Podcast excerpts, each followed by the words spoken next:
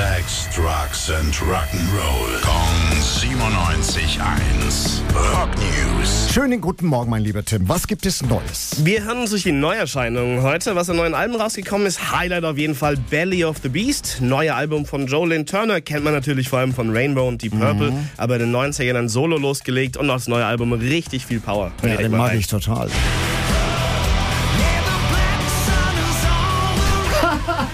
Ohne Worte ist das geil.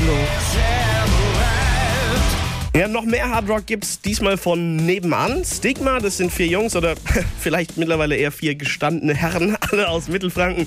Die machen auch alle, alle länger schon Musik. In der Kombi ist es ihr Debüt. Hören wir auch mal rein.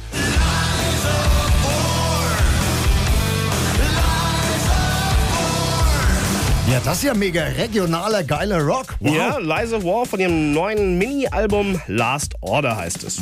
Wenn ihr eher Country Rock mögt, da könnt ihr euch freuen über Lainey Wilson. Die hat auch ein neues Album, das heißt Bell Bottom Country. Ja. Baby,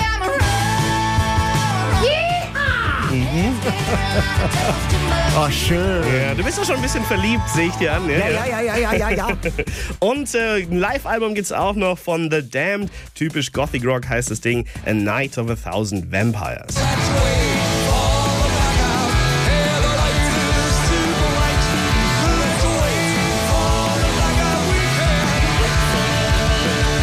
Darf ich dir was verraten? Erzähl. Ich kauf alle. Du bist ich ein sehr guter gut. Verkäufer, du. Dankeschön. Danke, Tim.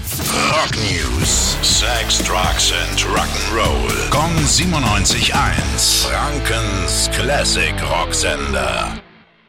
Die heutige Episode wurde präsentiert von der Praxis Manuel Debus, eurem Spezialisten für operationsfreie und ursachenauflösende Schmerztherapie. Mehr unter osteopraktik.com.